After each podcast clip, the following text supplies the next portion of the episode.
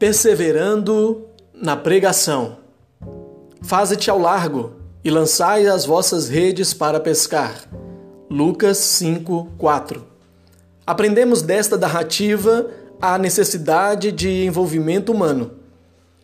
A pescaria foi miraculosa, mas nem o pescador, nem o seu barco, nem a sua rede de pesca foram ignorados. Todos foram usados para apanhar os peixes. Na salvação de almas, Deus emprega muitos instrumentos diferentes. Enquanto o presente sistema de graça permanecer, ele será agradado pela loucura de pregar para salvar os que creem. Ao agir sem instrumentos, sem dúvida, Deus é glorificado, mas ele mesmo escolheu este método como aquele por meio do qual é mais glorificado na terra. Métodos, por si mesmos, são absolutamente inúteis. Mestre, havendo trabalhado toda noite, nada apanhamos. Lucas 5:5. Qual foi a razão para esta afirmação? Eles conheciam bem o trabalho, não eram inexperientes. Lançaram-se ao trabalho sem habilidade? Não. Faltou-lhes empenho? Não. Haviam trabalhado arduamente. Faltou-lhes perseverança? Não. Haviam trabalhado dura durante toda a noite.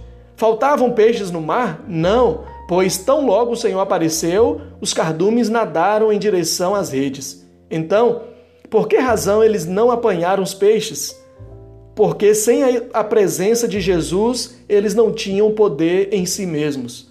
Nada podemos fazer sem ele, mas com Cristo podemos fazer todas as coisas. A presença de Jesus outorga sucesso. Jesus assentou-se no barco de Pedro e sua vontade, por uma influência misteriosa, atraiu os peixes às redes. Quando Jesus é exaltado em sua igreja, a presença dele se torna o poder da igreja. A voz de um rei está no meio dela. E eu, quando for levantado da terra, atrairei todos a mim mesmo. João 12, 32.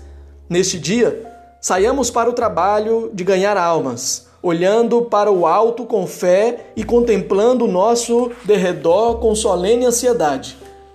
Trabalhemos até que a noite venha e não o faremos em vão aquele que nos ordena lançar a rede, ele mesmo a encherá com peixes.